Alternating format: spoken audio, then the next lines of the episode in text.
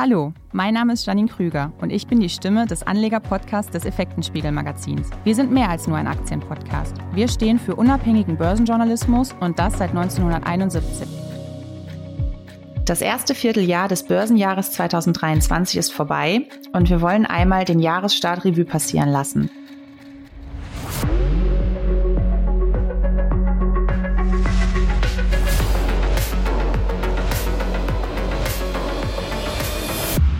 Bereits zu Jahresbeginn haben wir an dieser Stelle über die Aussichten des deutschen Leitindex gesprochen. Und heute wollen wir dieses Thema nochmals aufgreifen. Hierfür begrüße ich mit Herrn Betzel eine euch bereits wohlbekannte Stimme im Podcast. Hallo Herr Betzel, schön, dass Sie wieder dabei sind. Frau Krüger, hallo. Ich freue mich auch wieder dabei sein zu dürfen. Herr Betzel, starten wir doch vielleicht positiv. Der DAX konnte bereits im Januar die 15.000 Punkte Marke zurückerobern und das trotz anhaltend angespannten Zinsumfeld. Ja, das stimmt, ganz genau. Der DAX ist also sprichwörtlich wie die Feuerwehr in das neue Jahr gestartet. Es war der beste Jahresstart seit 1988 ähm, um da mal eine Zahl zu nennen, nach den ersten zehn Handelstagen lag das Plus bei 7,82 Prozent.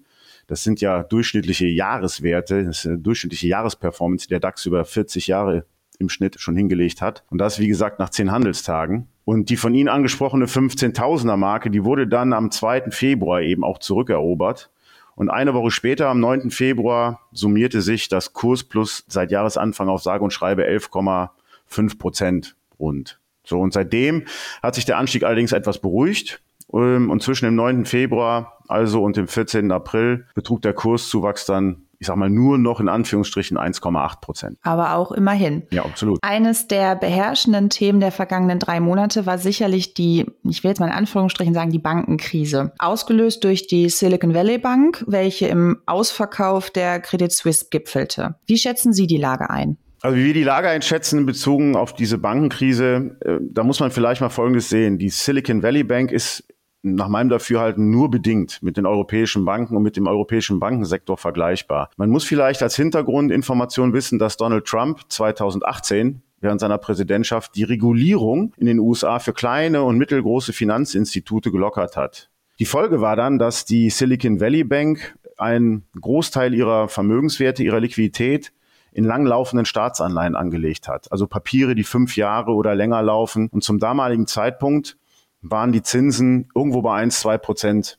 ungefähr in dem Bereich. Das war jetzt erstmal auch so lang kein Problem, bis dann irgendwo Ende letzten Jahres Unsicherheit kam in Bezug auf die Solvenz der Silicon Valley Bank. Und als dann immer mehr Sparer anfingen, ihre Einlagen abheben zu wollen, da musste die Bank, weil sie keine Liquidität hatte, die war ja angelegt in den Anleihen, die musste Anleihen verkaufen. Soweit erstmal auch noch kein Problem. Die kamen an Geld. Aber, und das ist das, das große Thema, die äh, Anleihen oder sagen wir die Zinsen sind ja zwischendurch nicht bei ein, zwei Prozent gewesen, sondern auf drei, vier, teilweise viereinhalb Prozent gestiegen. Das heißt, die Anleihen in den Depots der Bank hatten einen Verlust. Und dieser Verlust musste dann durch den Verkauf realisiert werden. Er musste in der Bilanz ausgewiesen werden. Und das war so hoch, der Verlust, dass das Eigenkapital der Bank dadurch komplett aufgebraucht war. Man stellt sich dann natürlich die Frage, kann das bei uns nicht passieren? Ja, also the theoretisch ist sowas, sagen wir mal, natürlich immer möglich. Ich sehe das aber bei uns nicht. Das hat auch bestimmte Gründe. Kann ich Ihnen ganz, ganz eindeutig sagen, das europäische Bankensystem hat ähm, ein ganz anderes Regulierungsprozedere. Na klar, europäische Banken haben auch eigene Gelder in Anleihen angelegt und deren Kurse durch den Zinsanstieg aktuell unter dem Kaufpreis notieren. Mal ein Beispiel. Zum Beispiel die deutschen Sparkassen. Die haben aktuell 7,8 Milliarden Euro an Wertberichtigungen auf diese Anleihenportfolien vorzunehmen. Das sind also Kursverluste, die ähnlich wie der Situation Silicon Valley Bank durch den Zinsanstieg entstanden sind. So, der große Unterschied, den ich eben meinte, der ist aber, die europäische Bankenregulierung schreibt den Finanzinstituten eine jederzeitige verfügbare Liquiditätsrücklage von mindestens der Höhe ihrer Gelder, äh, die sie für Kunden verwalten, vor. Das heißt, wenn morgen der unwahrscheinliche Fall eintreten würde, dass alle Anleger, alle Sparer gleichzeitig zu einer Bank rennen und alle Gelder haben wollen würden, wäre das hier umsetzbar, sofort aus diesen kurzfristigen Rücklagen. Die europäischen Banken müssten also nicht das Gleiche tun wie die Silicon Valley Bank, nämlich die Anleihen mit Kursverlust verkaufen. Also das können wir an der Stelle, in meinen Augen ist es nicht vergleichbar und auch nicht realistisch. Aber lassen Sie mich kurz einen Satz noch dazu sagen. so aus Investmentsicht halten wir dennoch Banken nicht unbedingt für lohnenswerte Investments. Also, da gibt's bessere Dinge. Also wir sehen da keinen Ansatz, Positionen in unseren Kundenportfolien oder auch in unseren Fonds irgendwie vorzunehmen. Und folgerichtig haben wir im Effektenspiegel Aktienfonds auch keinerlei Position im Finanzsektor. Zuletzt zeigte sich ja die Inflation weltweit rückläufig. Damit dürften sich ja auch die Aussichten für den DAX ein bisschen aufgehellt haben. Wie sehen Sie das? Ja, also zunächst ist es definitiv gut, dass die Inflationsraten zurückkommen.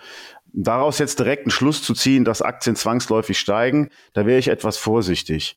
Also zum einen muss man sehen, dass ja die äh, zurückgehende Inflationsrate vor allen Dingen, was ja gut ist, dadurch entstanden ist, dass die Energiekosten doch deutlich gesunken sind. Auf der anderen Seite sind aber Rohstoffkosten, die für Unternehmen wichtig sind, für den Einkauf beispielsweise von Rohstoffen, ähm, die sind weiterhin hoch. Und Lebensmittelpreise sind auch noch weiterhin hoch, was den Privathaushalt auch weiterhin noch belastet. Äh, das andere ist dann eben, um jetzt mal so eine Wirkung auf den Aktienmarkt irgendwie nochmal anzusprechen, es bleibt eben abzuwarten, ob die Zinserhöhungen der Notenbanken nicht doch zu einer merklichen Konjunkturabschwächung führen. Das würde die Inflationsraten natürlich wie gewünscht nach unten drücken, tun sie auch schon. Aber es würde auch in einem wirtschaftlich schwachen Umfeld vielleicht enden und auch das wäre für die Aktienmärkte dann spiegelbildlich nicht gut. Aber insgesamt gesehen, wenn wir jetzt mal, war ja ein positiver Jahresstart und insgesamt entwickelt sich der DAX ja beispielsweise sogar besser als die Wall Street im Moment was normalerweise nicht der Fall ist. Könnte die europäische Börse damit durchstarten und den US-Markt, ich sage jetzt mal, abhängen? Ja, also Sie haben recht, das stimmt. Die ähm, durchschnittlich äh, ist es so oder grundsätzlich ist es eigentlich eher so, dass die Wall Street besser läuft als die europäischen Börsen. Und das war jetzt seit den Tiefs im Herbst war das anders. Da haben sich also nicht nur der DAX, auch die anderen europäischen Blue Chips wie Eurostox 50, Stock 600 etc., die haben sich doppelt so gut entwickelt wie ihre US-Pendants. Das ist korrekt. Und das kann auch noch eine Zeit lang so bleiben. Solche Phasen gab es immer mal wieder in der Vergangenheit. Ich halte das aber auf lange Sicht für unwahrscheinlich. Ja, also das vielleicht mal eine kurze Zahl dazu. Ähm, seit 1988 hat der S&P 500 um 1450 Prozent zugelegt. Im Vergleich der deutsche Kursdax dagegen nur um rund 480 Prozent.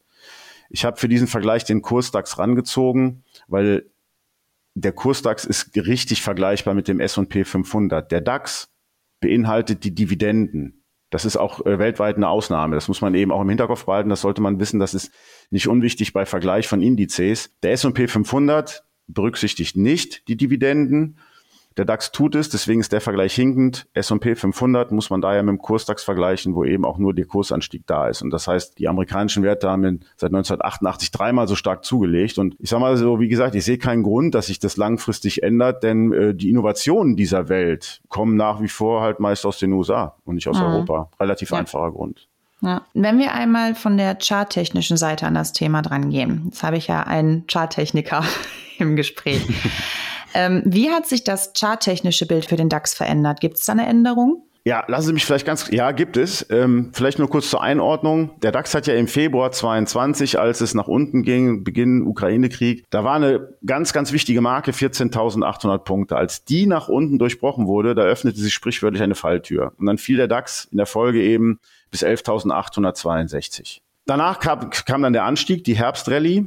Und als dann der DAX bei 14.8 anklopfte, ging es erstmal ein bisschen runter und als dann aber der Markt diese Marke wieder durchschritten hat, ging es, wie eben angesprochen, Anfang des Jahres sehr schnell.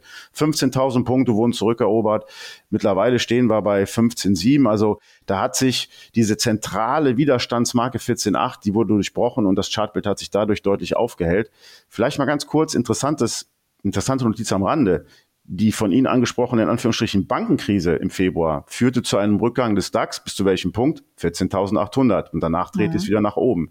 Das ist eine charttechnische Bestätigung dieser Marke, die jetzt eine Unterstützung ist. Und ähm, der, der DAX hat sich damit, das muss man so sehen, dass die Möglichkeit erarbeitet, das Alltime-High bei 16.2 zu erreichen. Und im Moment sieht es danach aus. Und wie sehen Sie so über das Gesamtjahr gesehen, die Aussichten? Ähm, wir hatten, ich glaube, Anfang des Jahres in, in, dem Podcast schon mhm. mal darüber gesprochen, klar, Jahresausblick und da haben wir angedeutet, dass das durchaus ein positives Überraschungsjahr sein könnte, 2023. Und wir bleiben auch weiterhin dabei. Und wir würden das nochmal an der Stelle wiederholen. Wir befinden uns eben, das ist für uns wichtig und das hat bisher super funktioniert, ähm, saisonal in einem, im Rahmen des Dekadenzyklus in einem Dreierjahr und im Rahmen des Präsidentschaftszyklus aus den USA in einem Vorwahljahr. Dreierjahre und Vorwahljahre sind äh, seit dem Zweiten Weltkrieg sehr positive Jahre, die einen durchschnittlichen Zuwachs von 11 Prozent per anno ausweisen. Und ähm, klar, jetzt kann man natürlich sagen, da muss man darauf hinweisen, wir haben natürlich durch den tollen Jahresstart schon ein guten, gutes Stück des Weges hinter uns, sodass es also keine Einbahnstraße ist. Ganz konkret rechnen wir jetzt klassisch zum Sommer fürs ja, zweite, dritte Quartal eher auch mal mit einer Delle, mit einer Konsolidierung, vermutlich ab Juni, Juli bis klassisch Ende September und danach Jahresendrallye. Dann dürfen wir auf jeden Fall auf die Jahresendrallye hoffen und gespannt bleiben, was in den nächsten Monaten noch auf uns zukommt. Ich danke Ihnen an dieser Stelle für Ihre Einschätzung, Herr Betzel. Sehr gerne, hat mir wieder sehr viel Freude gemacht. Und wir halten euch natürlich wie immer werbefrei und unabhängig auf unserer Homepage effekten-spiegel.com auf dem Laufenden. Wir würden uns freuen, wenn ihr auch das nächste Mal wieder dabei seid. Bis dahin, bleibt gesund.